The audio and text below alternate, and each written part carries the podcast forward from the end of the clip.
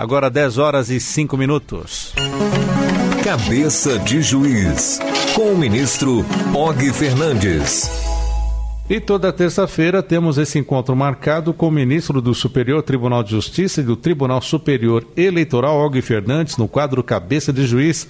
Lembrando que você encontra também este quadro no seu agregador de podcast. Olá, ministro, seja bem-vindo, bom dia. Olá, Sérgio, bom dia, bom dia aos ouvintes. Hoje, o ministro Og Fernandes traz para nós um pouco da obra de Manuel Barros. Ministro, quem foi Manuel Barros? Sérgio, quando se fala em poesia brasileira e quando se fala em autor, poeta brasileiro mais aclamado, lembra-se logo do mineiro eh, Carlos Drummond de Andrade. O próprio Carlos Drummond rejeitava esse título. Para Carlos Drummond, o maior poeta brasileiro chamava-se Manuel de Barros, que faleceu há cerca de cinco anos, exatamente no dia 13 de novembro de 2014, perdemos o nosso Manuel de Barros. Manuel de Barros era um poeta muito identificado com o chamado pós-modernismo.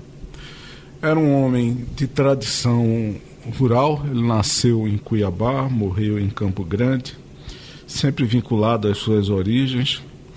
Fez poesia infantil, e tinha uma imaginação literária raríssima, raríssima. Era realmente uma pessoa extremamente inspirada e que interessante, Sérgio, que o, o Manuel de Barros, apesar de ter sido uma pessoa que viveu até 90 e tantos anos, ele só veio a ser reconhecido, a sua poesia só veio a ser reconhecida a partir dos anos 1980 quando o jornalista Milô Fernandes tomou conhecimento da sua obra.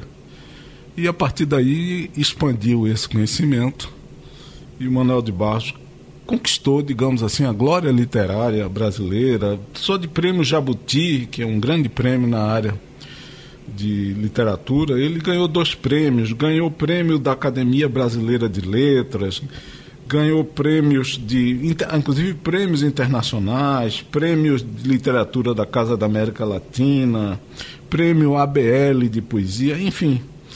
O Manuel de Barros conseguiu em vida ter sua obra literária, sua poesia reconhecida pelos brasileiros. E ministro Og Fernandes, e por que esse reconhecimento até que tardio de Manuel de Barros? Olha, o Manuel de Barros, com seu jeito pantaneiro, costumava dizer que ele não adulava pessoas. Então ele não frequentava os tradicionais encontros literários, ciclos de poetas e editores de jornais. Ele vivia exatamente aqui no Pantanal, nessa região aqui do Centro-Oeste.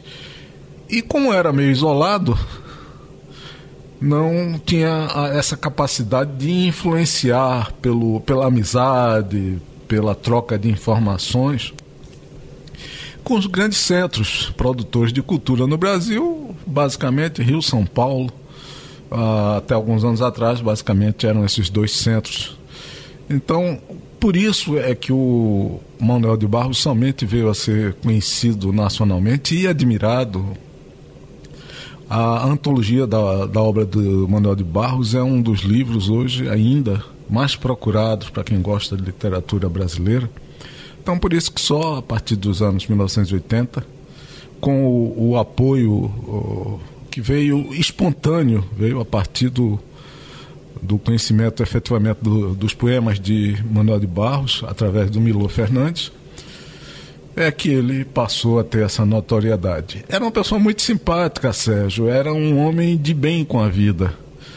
E um homem que fazia da sua, da sua poesia o seu, seu grande canal de comunicação com o universo.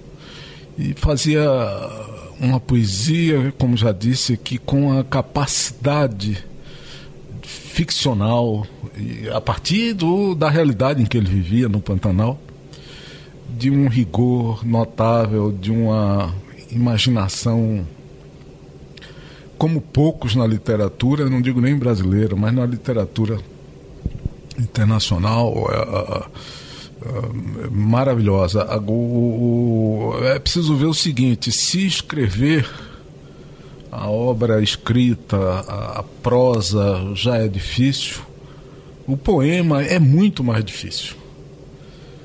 Então, esse reconhecimento do trabalho do Manuel de Barros, simples, até simplório como ele era, apesar de ter formação superior, ele era formado em Direito, formou-se é, com bacharel em Direito em 1941,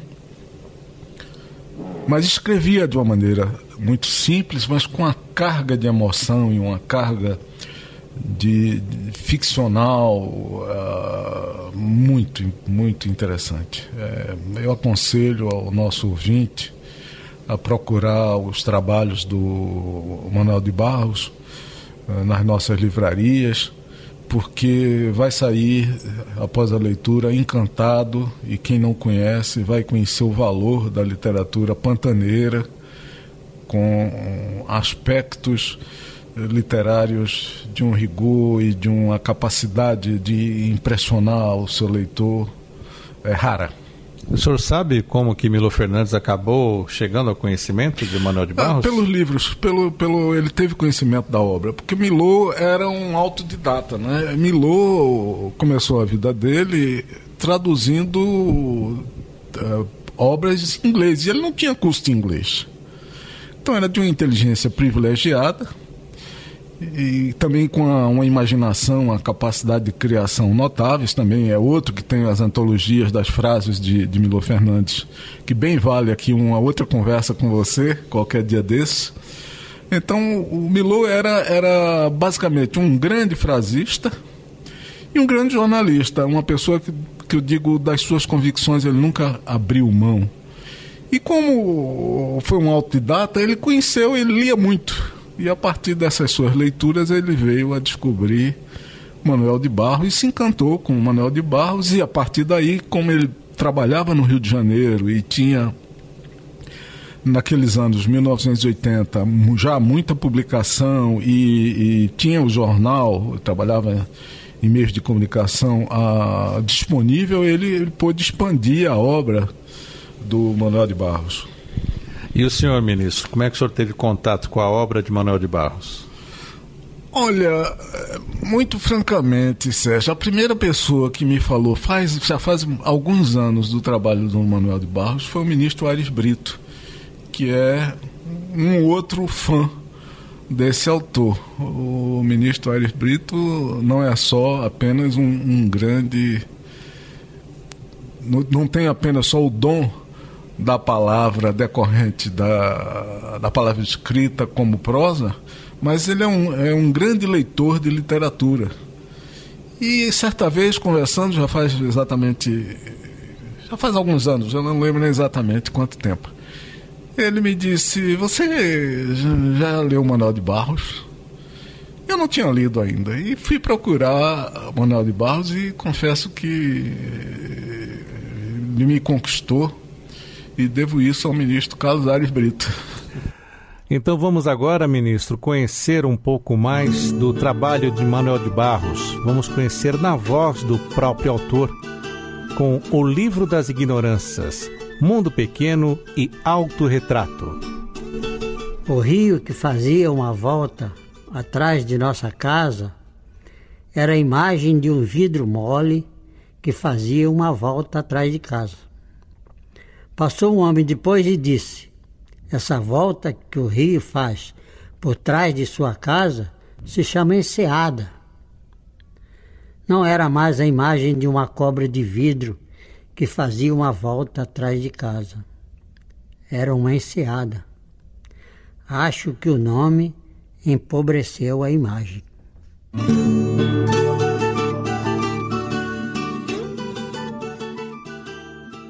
Descobri aos 13 anos que o que me dava prazer nas leituras não era a beleza das frases, mas a doença delas. Comuniquei ao padre Ezequiel, um meu preceptor, esse gosto esquisito. Eu pensava que fosse um sujeito escaleno. Gostar de fazer defeitos na frase é muito saudável, o padre me disse. Ele fez um limpamentos em meus receios. O padre falou ainda: Manuel, isso não é doença.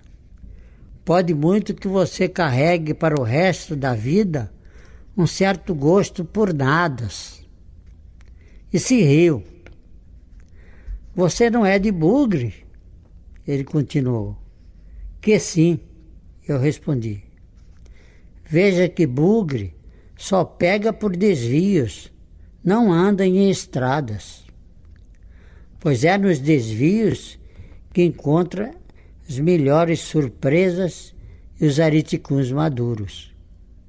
Há que apenas saber errar bem o seu idioma.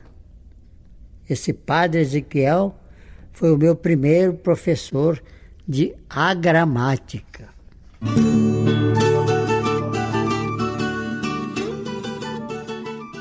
Venho de um Cuiabá garimpo e de roelas entortadas. Meu pai teve uma venda de bananas no Beco da Marinha, onde nasci. Me criei no Pantanal de Corumbá, entre bichos do chão, pessoas humildes, aves, árvores e rios. Aprecio viver em lugares decadentes por gosto de estar sempre entre pedras e lagartos.